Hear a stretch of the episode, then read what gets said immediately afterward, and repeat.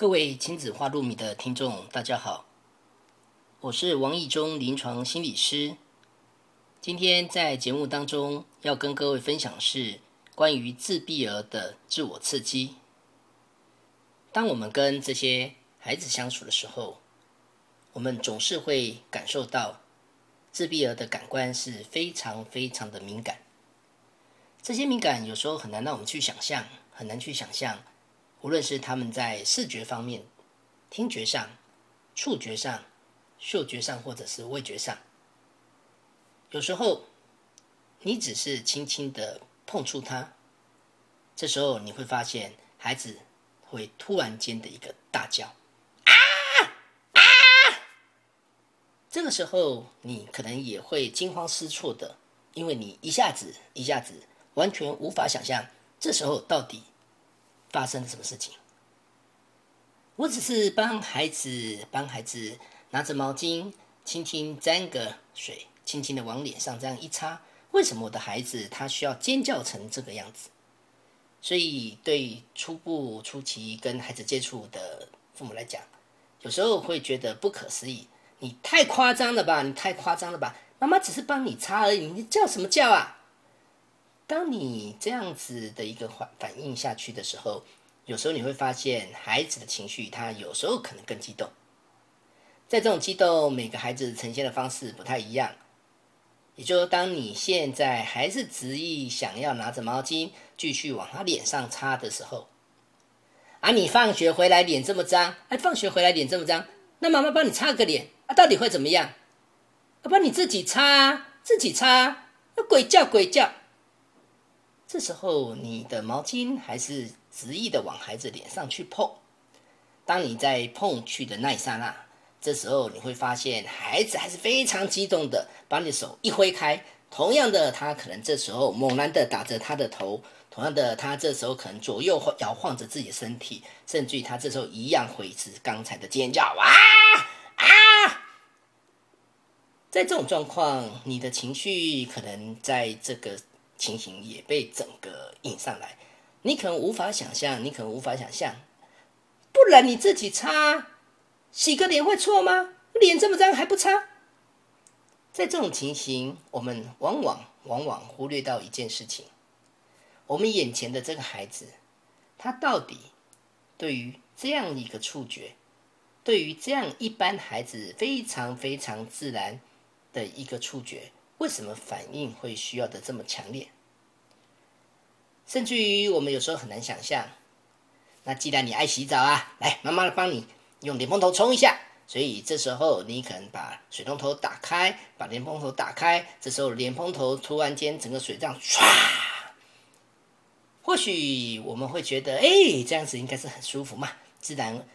既然我们自己在这样子的一个沐浴，在这样一个洗澡，我们觉觉得非常非常的舒服。但是这时候你会发现，一个莲蓬头的水突然往孩子身上一喷一刺激的时候，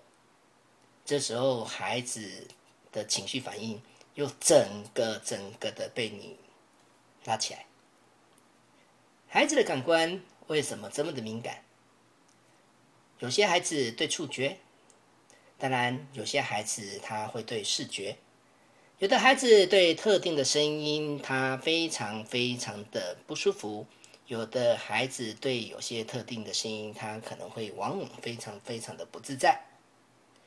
在这个情形，我们通常会开始试着去思考，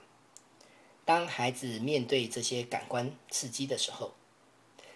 特别是当这些感官刺激对他们本身带来很多生理上的一个不舒服，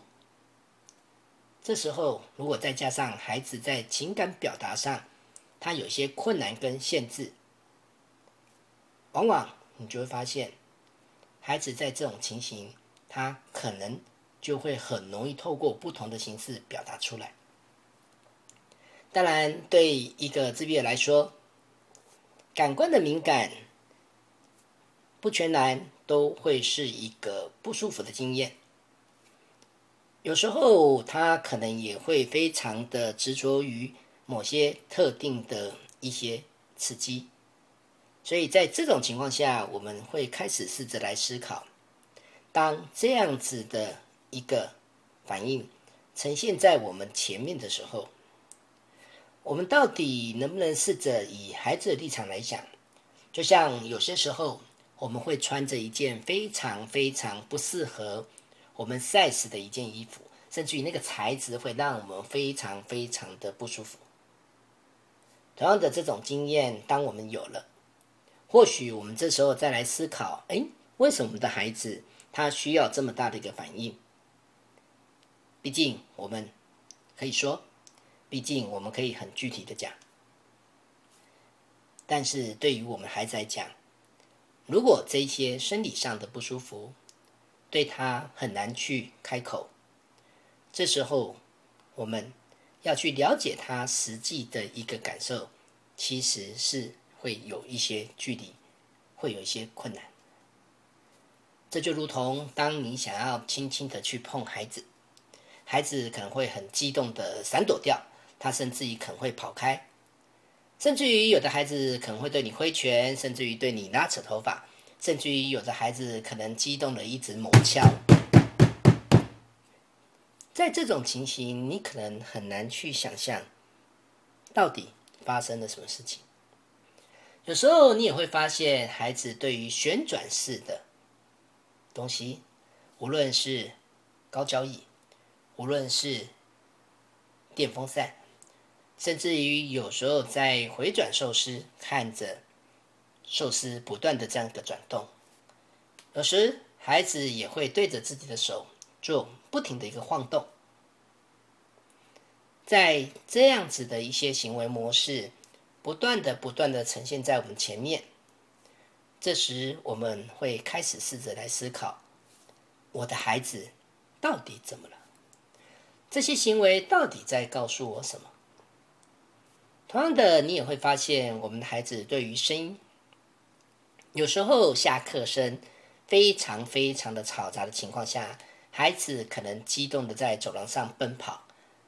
同时不停的，他可能不停的拍打他的耳朵，从他的耳朵里面去震动到这一些声音。有时候家里附近可能在施工，这些无预警式的。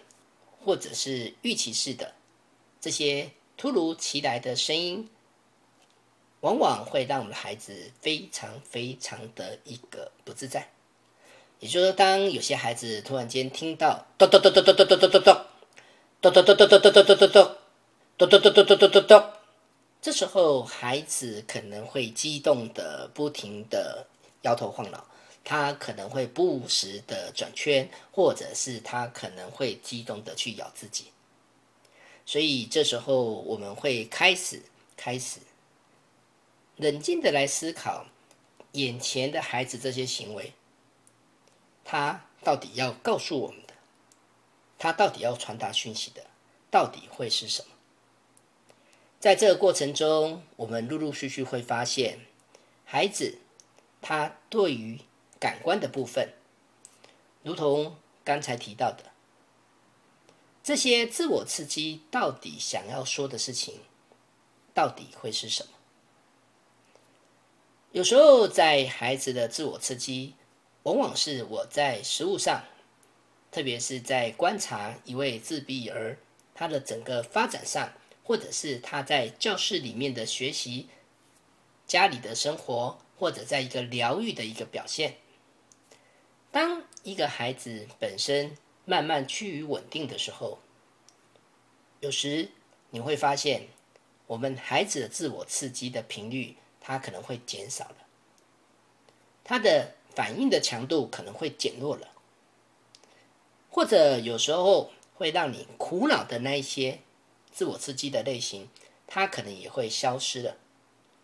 所以，自我刺激通常会是我在观察自闭儿。在整个发展过程中，它是否趋于稳定的一个关键指标。所以在今天的这个时间，我们会开始试着试着仔细来看，对于自闭儿的自我刺激，它所呈现出来的到底是怎么一回事？无论是自闭儿自我刺激的模样。同样的，这些自我刺激会有它特定出现的一个时间点。这些时间点有时候也在反复着告诉我们，在这个关键的时刻，我们可以怎么做一些预防，或者我们可以怎么来做一些处理。同时，对于自我刺激呈现出来的时候，在教室里、在家里、在日常生活中，我们可以如何的去应应？通常在教室里。许多老师头痛于自闭儿的一个行为，很多会来自于孩子的一个自我刺激。这些自我刺激对老师一个很大的挑战，主要会在于整个教学上的一个干扰。无论是孩子的声音，无论是孩子的动作，同样的，在这个过程中，当孩子的自我刺激频率太高的时候，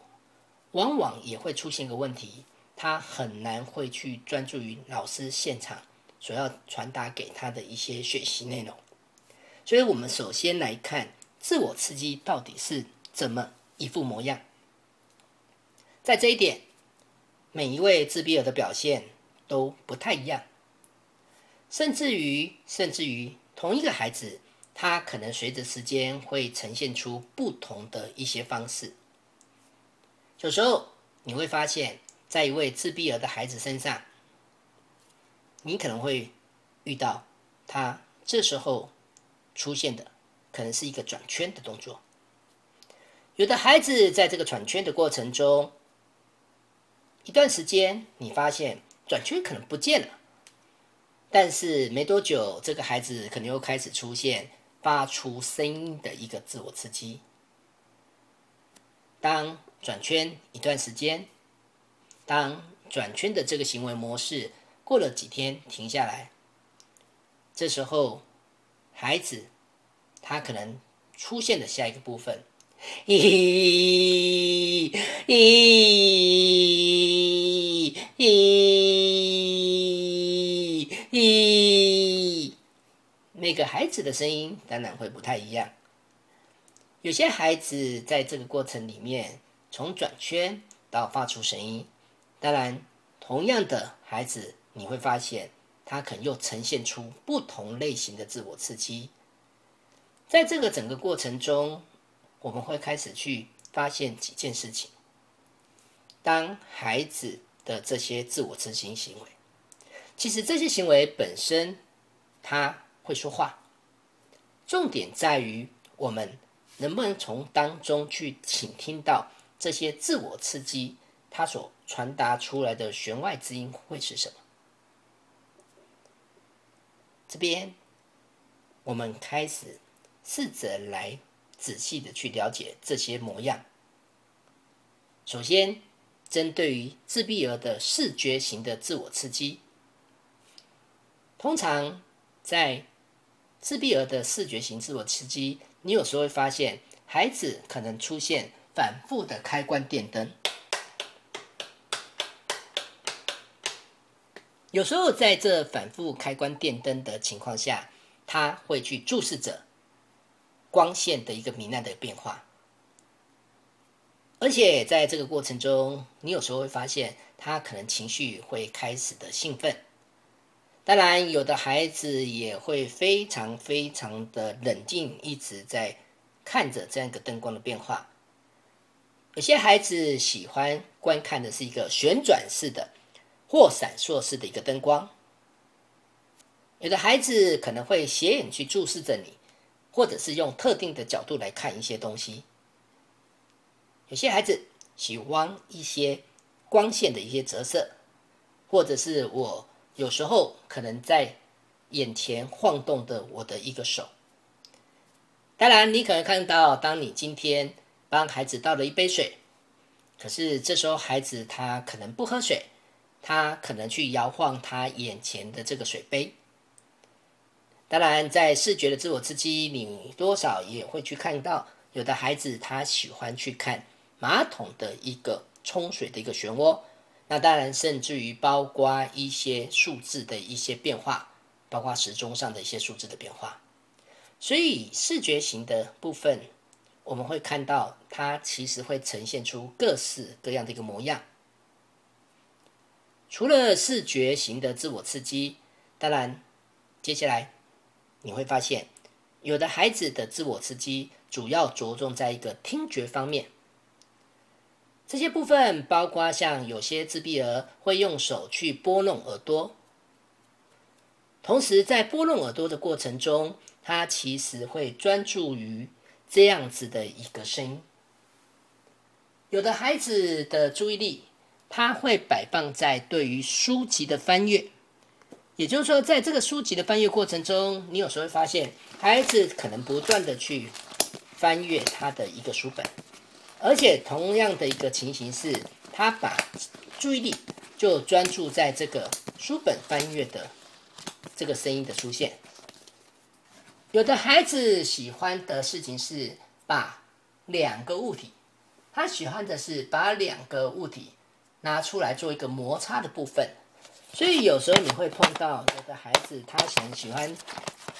去把两个东西去互相的敲打。或者有的孩子他喜欢听到的是那种声音突然的“锵”“砰”这种破掉的一个声音。有的孩子他喜欢的会是一个东西、一个物品，它从上往下的一个重物掉落。这样一个声音，有时候对孩子来讲，他可能会感到特别的兴奋。同样的，有些孩子他在过程中。他可能会去拨弄、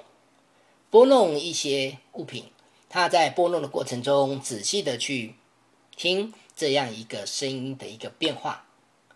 所以，往往有的孩子在自我刺激当中，你就会发现，有的可能会不断的敲打，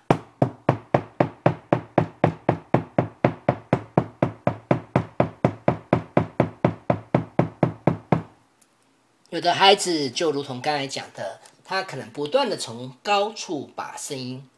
制造出来，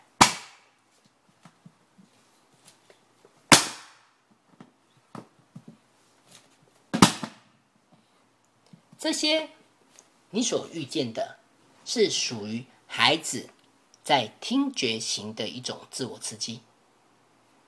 有些孩子的自我刺激主要是出现在味觉的部分。这时候你会发现，我们的自闭儿有时候会把手上的东西直接放到嘴巴，不管是咬，或者是舔，或者是咀嚼。只是这时候我们会很头痛的是，这些东西有些是不应该，也不适合放到嘴巴里。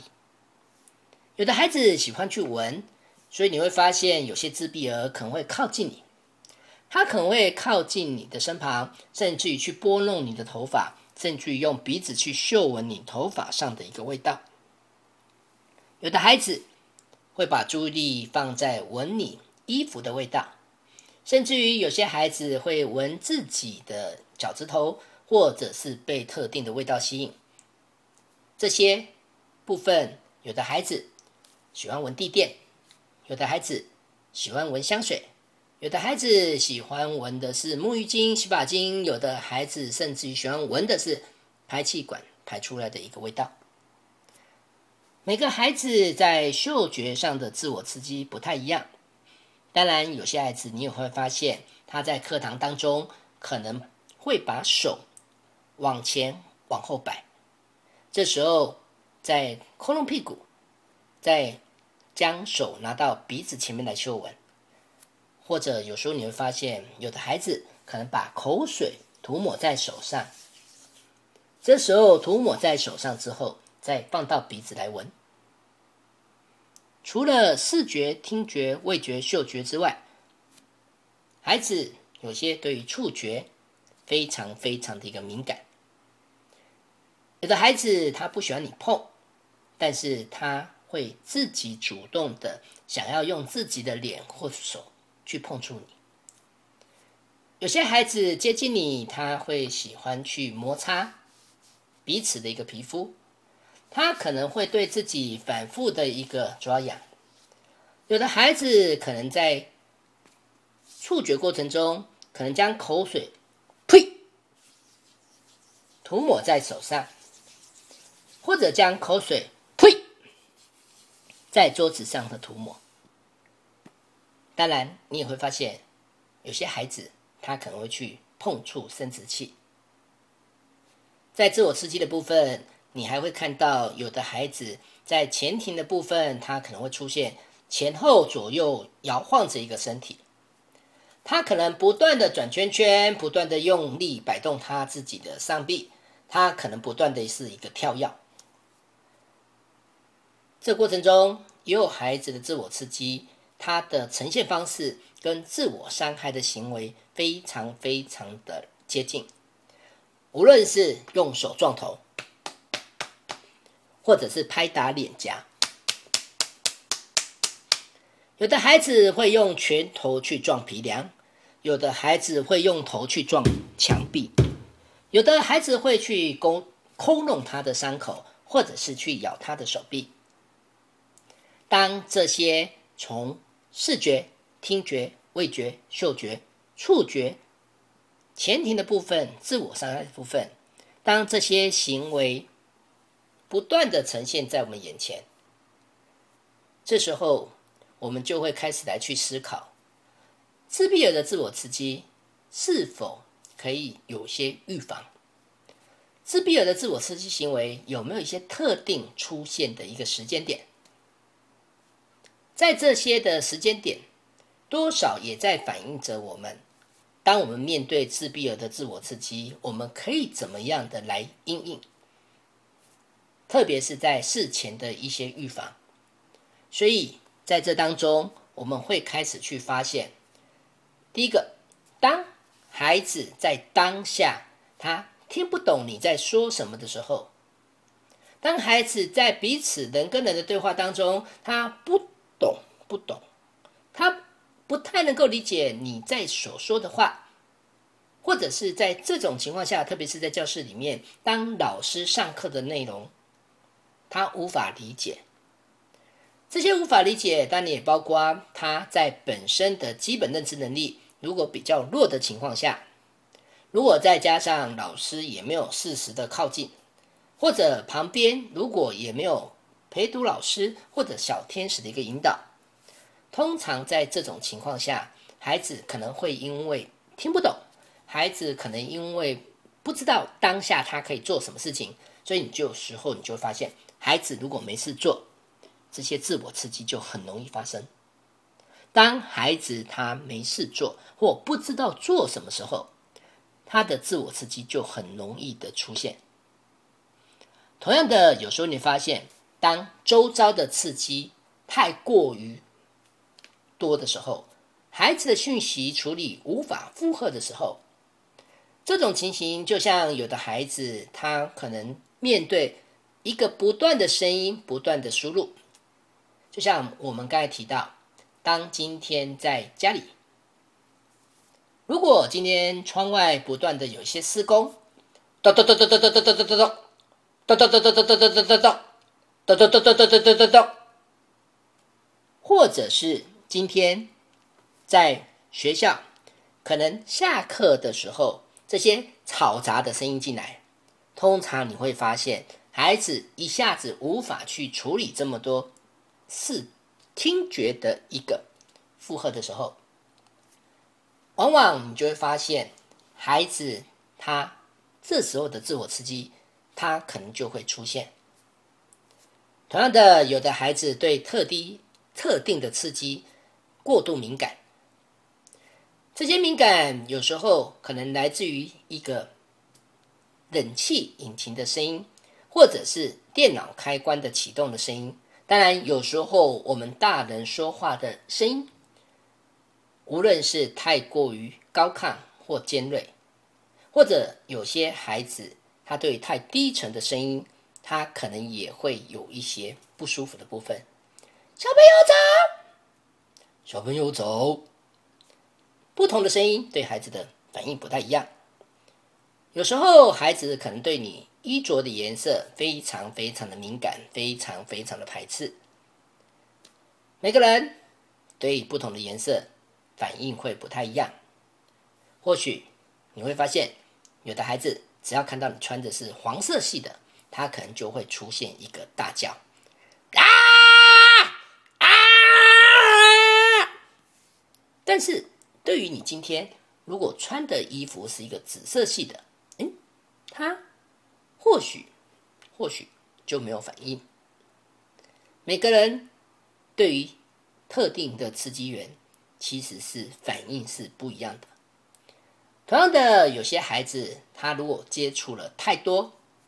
太难、太复杂的，或者今天你不断的是拿了新的东西、新的东西要拿来教孩子的时候，这时候你会发现一件事情：有些孩子也会因为这样子一个压力，通常这些压力伴随的这些焦虑。孩子的自我刺激就很容易一连串一连串的被你所衍生出来。同样的自我刺激会出现在当一个孩子他没有办法立即得到他的需求，也就是在第一时间，我们如果没有办法直接去满足这些孩子的一个需求的时候，有些孩子这时候自我刺激也会出现，比如说。当今天孩子表达出来，水喝喝水，我要喝水，喝水水喝喝水，我要喝水，喝水水喝，我要喝水，喝水水喝喝水，咦，我要喝水，水喝喝水，我要喝水，水喝喝水。这时候你也会有一个困惑，当下你很难去厘清孩子。你到底要喝水啊？你到底要喝哪种水？当这时候妈妈试着把温水倒给孩子，可是孩子可能一手就把水拨开。这时候温水不要，你试着再加几个冰块，或者你这时候试着给他一杯冰开水，但是孩子这时候他的情绪可能一样会出来。当然你会很困惑，那你到底要什么？那你告诉妈妈你到底要什么？可是通常在这种口语表达有限的情况下，有时候我们这样的一个要求，往往更容易让孩子的自我刺激，往往更容易的出现。同样的，你会发现，当你要求孩子让他去做一些他不想做的时候，有时候孩子。他不喜欢去擦地板，孩子不喜欢用水手去碰触水。有的孩子对于写字书写很排斥。这时候你会发现，当你在要求孩子这些事情，无论是对他来讲没有兴趣、没有意愿，或者是对他来讲比较容易是讨厌、厌恶的部分，这时候你的要求也很容易。让孩子出现所谓的自我刺激。当然，孩子情绪激烈的时候，无论是太过兴奋，无论是生气，这时候自我刺激也是他的一个出现的一个时间点。所以，我们整理一下一个自闭儿他本身在出现自我刺激上，我们可以留意的几个方向。第一个。包括在当时的情境，孩子是不是可以理解，是不是可以了解我们在说什么？第二个部分，孩子会不会因为他的基本认知能力比较弱，导致我们在教导他的东西的时候，他无法专注在所需要的事情上？同样的，第三个刺激如果太多，对孩子讯息的处理产生一个超。过他能力的负荷，包括第四个，孩子对特定刺激的敏感，或者是像第五个，接触了太多、太难、太复杂，或者是新的学习气息的时候，同样的，孩子如果没有得到立即的需求，他如果需求没有得到满足，或者是他想要逃避，他不想要你给他的一个要求，同样的，当一个孩子情绪反应激烈的时候。这时候你会发现，在这样的时间点，自闭儿的自我刺激，它呈现出来的几率就非常非常的高。面对自闭儿的这些自我刺激，当然我们会开始试着去思考几件事情：到底对孩子来说，这些自我刺激是不是真的都不能允许它的存在？面对这样的一个想法，其实这个问题并不是可以或不可以的一个二分法。有时对有些自闭儿来说，自我刺激其实是有它存在的一个必要性。有些孩子可能会透过不断的一个旋转，让自己的一个情绪得到一个舒缓。有些孩子喜欢去看转动的一个物品。有的孩子喜欢透过一些特定的声音，去得到一个生理上或感官上的一个满足。通常自我刺激是不是需要很积极的来处理？其实这里或许有一个切入的点。如果这些行为对孩子本身，或者是对于周遭的人，假如没有太明显的一个影响，如果是在这种情形，其实某种程度，我们是可以允许孩子，或者是我们在某些程度上是可以接受这些行为的存在。可是，如果你发现，在现实生活当中，这些行为如果已经产生非常负面的干扰，比如说孩子在课堂上，孩子在搭乘捷运，或者是孩子在一个公共场所，如果你发现他，不断的、不断的喜欢做一个动作，不断的拿东西去敲打，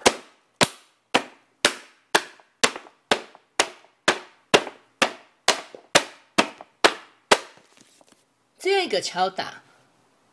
如果很明显的已经影响到周围的人，这时候或许就是我们必须要来思考那。这样子一个行为是不是需要适可而止？通常面对孩子的这些自我刺激，对于父母、对于老师、对于相关的工作人员来讲，其实是一个很大的一个挑战。在面对这样一个挑战，说真的，对于普遍的大人来讲，会有一些压力存在。啊，我没办法，啊，你一直都这样，哦，没办法，没办法。哎，课堂上我们班级这么多人，那我怎么可能只顾到他？啊，他在那边转圈圈，他在那转圈圈，啊，他一直，啊，他就一直在敲打，他一直在敲打。我顶多就叫他安静啊，不然怎么办？要不然就带去资源班啊。我没办法了，没办法，我们班上二三十个那么多，我怎么去教他简单的？他如果学不会啊，他就到资源班去啊，不然他不应该留在我们这个教室啊。说真的，当我们已经开始预设一些立场，我们如果不断的暗示自己，哈，他就是那样啦，反正是逼儿就是那样啦。说真的，这样子的一个抱怨，这样子的一个消极态度，只会让我们眼前的这个孩子，他的自我刺激只会不断不断的出现。所以在这里的话，因为每一个孩子的自我刺激行为，它出现的原因都不尽相同，所以面对这些不尽相同的这些原因，接下来我们可以开始来思考：如果我想要来试着协助孩子他所出现的这些自我刺激行为，那在这种情况下，我该如何的来应应？这当中，请记得一件事情：每个孩子的原因不尽相同，甚至于同一个孩子在同一个时间里面出现的一些行为，它可能都会是一些不同的因素组合在一起。所以在这里跟各位分享几个建议，这些建议你可以交错交替的一个运用，你可以针对孩子的。行为模式针对他的原因，你去做一个不同的排列组合。面对自闭儿的自我刺激行为，我想第一个，第一个非常非常需要去强调的是，是让孩子有事做，让孩子做会做的事。有时候你会发现，这样子的一个做法，特别是当孩子在教室里的时候，一个孩子如果他在当下，他做了他会做的事情，他在一个时间点，如果我们让他有事做，做会做的事，这时候他就比较容易把他的注意力放在你要给他的事情上。当一个孩子的注意力专注在你所给他的事情上的时候，这样一个经验就像是广播的一个盖台一样。我现在聚焦在你给我的东西，所以我先前的自我刺激行为有的就会趋缓下来。所以，通常在这一点上，也在告诉我们一件事情：我眼前的这个孩子，他的能力我了解到什么程度？他的能力到底比较优势的是哪些？孩子在做哪些事情？他本身是比较愿意投入的，或者是孩子相对弱势的，会是哪些事情？也就是当我们决定把学习性的东西拿出来给孩子之前，那我能不能事先思考好他的基本能力到底在哪里？通常在这边。我会有个建议：假如我们考量到孩子，这时候我如果想要来个量身定做，属于他符合他的认知课程的部分，通常会加减百分之十或十五的一个困难度。当然，这个部分随着每个孩子的程度不太一样，所以一个观念，让孩子有事做，让孩子做会做的事。通常困扰你的，或者困扰孩子的自我刺激，相对它就会比较减缓。第二个，当你发现孩子的自我刺激不断的呈现出来的时候，在这个当下，你另外一件事情可以做的是，那我在这时候能不能把他感兴趣的、感兴趣的。一些刺激，这时候我把它拿出来，这个在告诉我们什么事情？也就是说，对于孩子来说，他平时所感兴趣的玩具，他平时所感兴趣的一些教具或物品，通常在这时，我就必须要很清楚了解他注意的会是哪些。所以有时候这些兴趣、这些玩具、教具、物品，有时候会。拿来当做一张王牌，那这个王牌指的是什么？如果你发现孩子对回力车非常非常的感兴趣，可是在这个时候，你发现孩子他可能不断的在公共场所不断的转圈圈，不断的转圈圈，他可能在公共场所不断的一个尖叫，不断的一个奔跑，甚至于孩子在公共场所他不断的去敲打一些声音的时候。或许在这第一时间，你可以试着把他平时感兴趣的回力车，把它拿出来。有时候，孩子遇见了，孩子发现了他所专注的、他所注意的、他所感兴趣的这些物品，这时候你会发现，在当下，孩子的自我刺激通常也会减缓下来。所以，在这边，在这边。必须提醒我们自己，我自己是不是有一个随身的记录？这个随身的记录里面，除了刚才提到的孩子他的基本能力到什么程度，哪些事情是他会做的，哪些事情是他擅长的，哪些事情是他感兴趣的？当这些基本的部分我们有一个了解，我们一个掌握。这时候，你就会发现孩子的自我刺激的出现，你就比较容易可以在第一时间做一个适度的一个转移。各位，请记得一件事情：孩子的自我刺激是不太容易因为你这个指责，他就停下来的，反而会因为你这个指责，导致他的情绪反而更激动。当今天你可能发现孩子他可能不断的在敲打，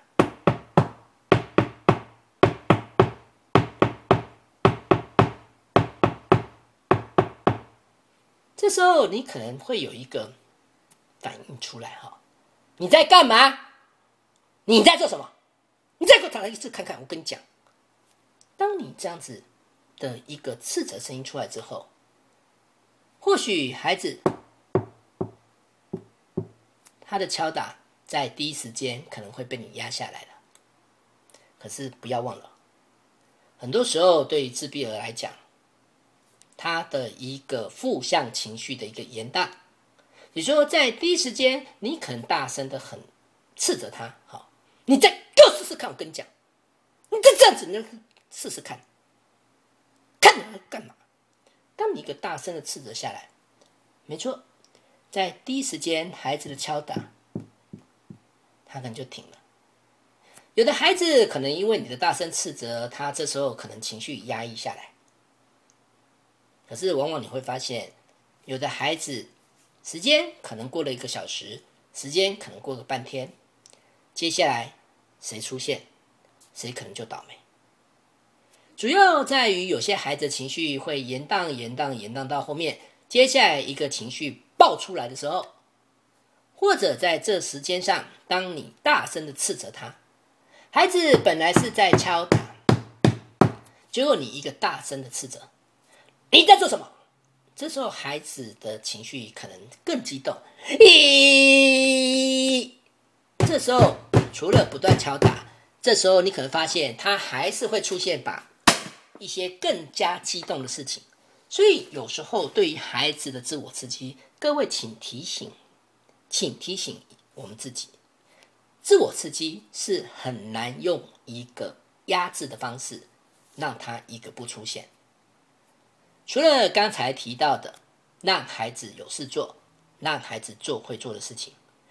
让孩子他在必要的时间，在特定的时间，你可以把他感兴趣的东西拿出来。除了这个之外，有时候如果你发现孩子他一个自我刺激的内容让你觉得心惊胆跳，哎呀，他怎么去闻那个清洁剂呀？哦，拜托，那味道怎么可以闻？有的孩子这时候你发现他去闻了一些不该闻的，不管是清洁剂、亮光剂，不管是去污剂或者酒精、塑胶地垫等等。当你很担心，哎呦，他这样子闻，这样子对身体不好哈。这时候，这时候，有些孩子如果在嗅闻的部分，他对于这些刺激性的味道特别的喜欢去嗅闻，这时候会建议你，或许在第一时间让孩子改去闻一些允许的、允许的，而且不至于伤害。身体的一些味道，就像在家里，你可以试着把水果摊开来，你可以让孩子闻闻看香蕉的味道，你可以让孩子闻闻看水蜜桃的味道，你可以让孩子嗅闻看看苹果的味道，甚至于有时候你可以让孩子去嗅闻，哎，茉莉花香、玫瑰花、夜来香、牡丹、菊花、兰花，每一个味道会是什么味道？这里再告诉各位一件事情：我们有时候可以试着以另外一种刺激，以另外一种刺激来做一个替代。这样一个替代，多少也可以减缓孩子对于特定的刺激过度的敏感。同样的，当你发现孩子在一个自我刺激的情况下，通常有时候我们去考虑一件事情：孩子，比如说这时候在学校，或许是在幼稚园，或许是在教室，或者是在体育课。有时候我们会这样子思考：当一个孩子在幼稚园，他可能因为你现在的一个团体讨论，他听不懂。在这种情况下，他可能不断的一个转圈圈，他可能不断的出现一个转圈圈的部分。有时老师的反应快一点，这时候老师或许会做一个动作。好，好，各位小朋友，我们团讨先休息一下，现在我们开始哦。老师把音乐一放，我们开始来做律动，开始来跳舞。所以本来孩子是在转圈圈，这时候老师可能把音乐一放，哦哦哦，你是我的花朵。这时候音乐一放，老师带着全班就开始做一个转圈的动作。在这个转动的一个过程中，当所有的孩子一起跟着我们自闭儿来做这个动作，在这个音乐过程中，在这个转动过程中。你会发现，孩子很容易也会乐在其中。往往自我刺激，如果我们做一个适度的一个转换，这时候在于整个过程里面，孩子也会比较顺利的跟着你这样子融入到一个适当的一个情境。所以，当你今天发现他可能不断的在摇动身体，当然有时候你在家里可能很自然的拉起他的手。可能开始牵着他的手，可能开始进行这个绕圈圈。不管你这时候是要跳华尔兹、探戈、伦巴，不管你是哪种舞步，只要你跟他的身体一直摇摆、一起舞动，其实这也算是一种亲密关系的一个建立，而且让孩子的自我刺激，他可以再慢慢的被转换过来。同样的，面对孩子的自我刺激，我们刚才提到，有些孩子他。如果对于一些声音，对于一些情境，导致他不断的发出一些自我刺激的一些讯息出来的时候，比如说一个孩子可能在教室里面，他可能不断的不断的尖叫，他可能不断不断的转圈，他可能不断不断的摆动身体，这个时候，对于老师来讲，就会开始去思考。如果孩子本身在这样一个情况下，我到底要不要来改变一下这样一个空间、这样一个教室里面的一个刺激？所以有时候老师可能索性干脆把灯全部关掉。这时候这个灯光突然间从亮变成暗，其实对自闭来讲，这是一个非常明显的一个刺激的一个改变。这个刺激改变其实。很容易让孩子的一个自我刺激被切换。当然，我们刚才提到，不同孩子，不同孩子他应对压力的方式，不同的压力导致孩子呈现不同的一些行为模式。所以，有的孩子自我刺激会出现在他的一个情绪的一个波动。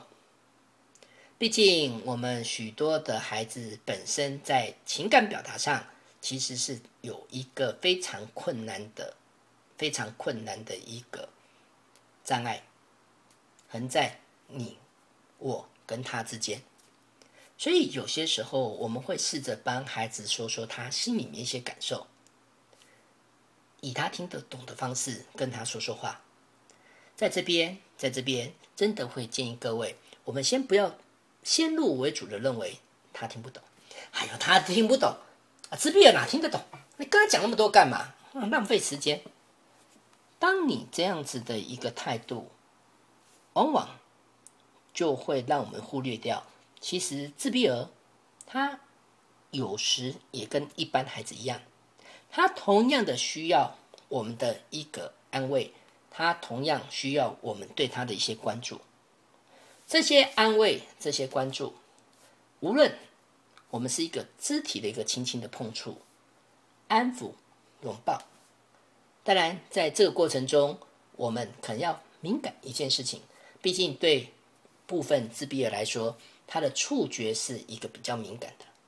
所以，当我们想要，或者是我们试着用肢体去做一个轻轻的一个碰触，这时候，我们可能要去思考。到底要怎么样的碰触，会让孩子觉得比较舒服一点，会让孩子觉得比较自在一点，那会让孩子的情绪可以比较趋缓一点。你会发现，孩子的情绪如果比较趋缓，当他的情绪相对比较稳定，通常自我刺激、自我刺激出现的频率相对来讲也会降低。除了情绪的安抚，有些孩子其实还蛮可爱的。当一个孩子他可能一个自我刺激出现，比如说孩子可能不时将两只手在眼前摇晃，这时候他不时在他的眼前去摇晃，你会发现，如果你也跟着做出他的招牌动作，你也模仿他的一个动作，有时候。孩子会被你突然的一个举动，他会突然的被你吸引，甚至于有的孩子会暂停下来他的一个自我刺激，甚至于有的孩子还会对着你笑。在这段时间，其实非常非常的重要。如果你发现孩子的注意力，孩子的注意力因为你的一个模仿的动作，让他的自我刺激暂时先停缓下来，在这个时候，我们就会利用这个空档。赶快让孩子再去做一些他会做的事情，或者是喜欢的事情。这时候我们在做的一件事情是，怎么让他的注意力重新再来做一次的转换？怎么样让他的注意力重新再来做一次的位移？这个位移指的是我怎么样让他从专注于手的晃动，慢慢的再转移到一些被允许的事情上。或者是一个适当的活动上。另外，有一件事情，你会发现，有的孩子自己转圈可以，但是你会看到，当你主动要求他做的时候，他反而不做。这就像有的孩子，他可能会想要自己来抱你，但是你碰他，他可能就不要。有的孩子转圈。顺时钟转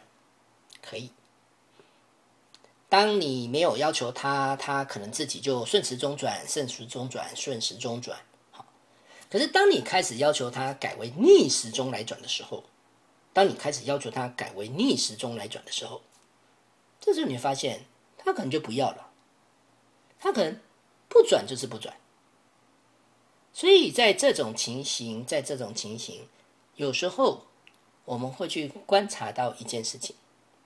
当我如果主动叫你来做，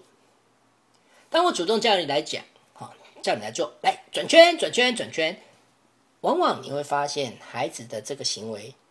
当你在这个要求下的过程中，他可能反而就不愿意再来做了。好，所以面对孩子的自我刺激，面对孩子的自我刺激，在这个当下，或许让我们重新再来思考。再来思考这些自我刺激，它真正要来告诉我们的这些无感的一些自我刺激，当它迎面过来的时候，它到底到底要诉说着，到底是一个怎样的讯息？在今天的节目当中，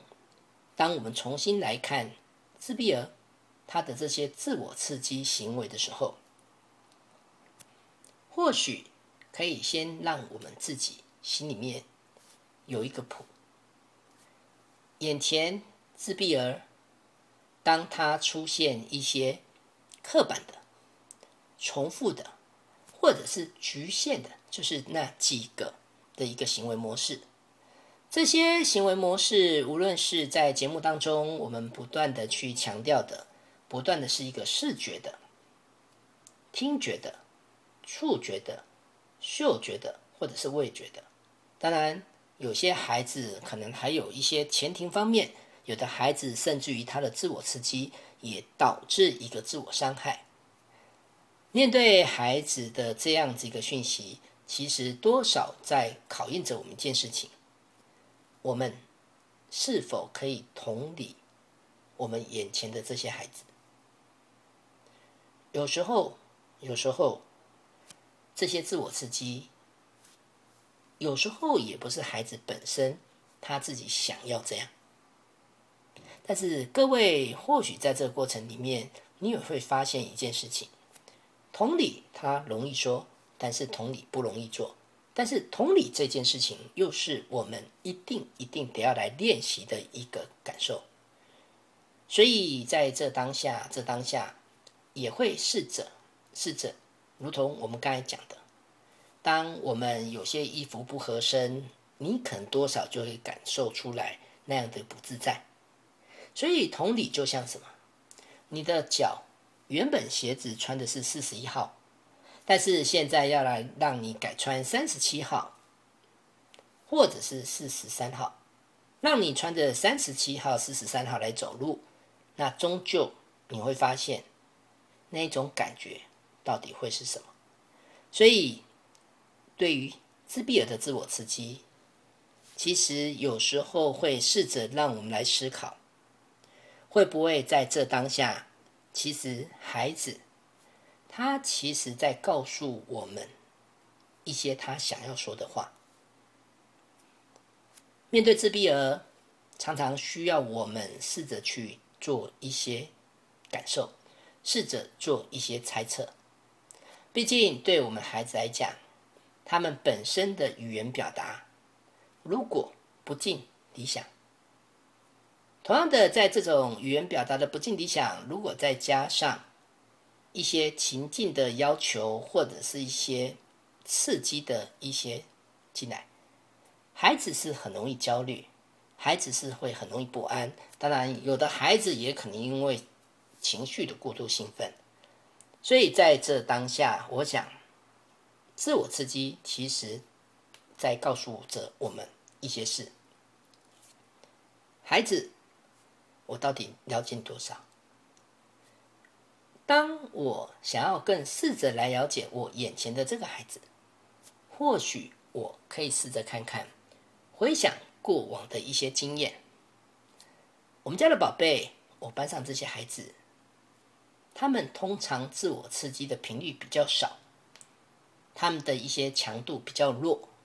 或有一些比较让人头痛的一些自我刺激行为消失，通常都是在怎么样的一个情况下？那这些情况，其实多少也在告诉我们一件非常重要的事情。这些事情其实都是我们的一些成功经验，也就是说，当我们试着去回想，孩子在一个情绪比较稳定的情形，孩子在一个专注于你所交付的一些事物，或者孩子的行为表现出一个适当的性，通常在这里的话，也会让我们试着去思考，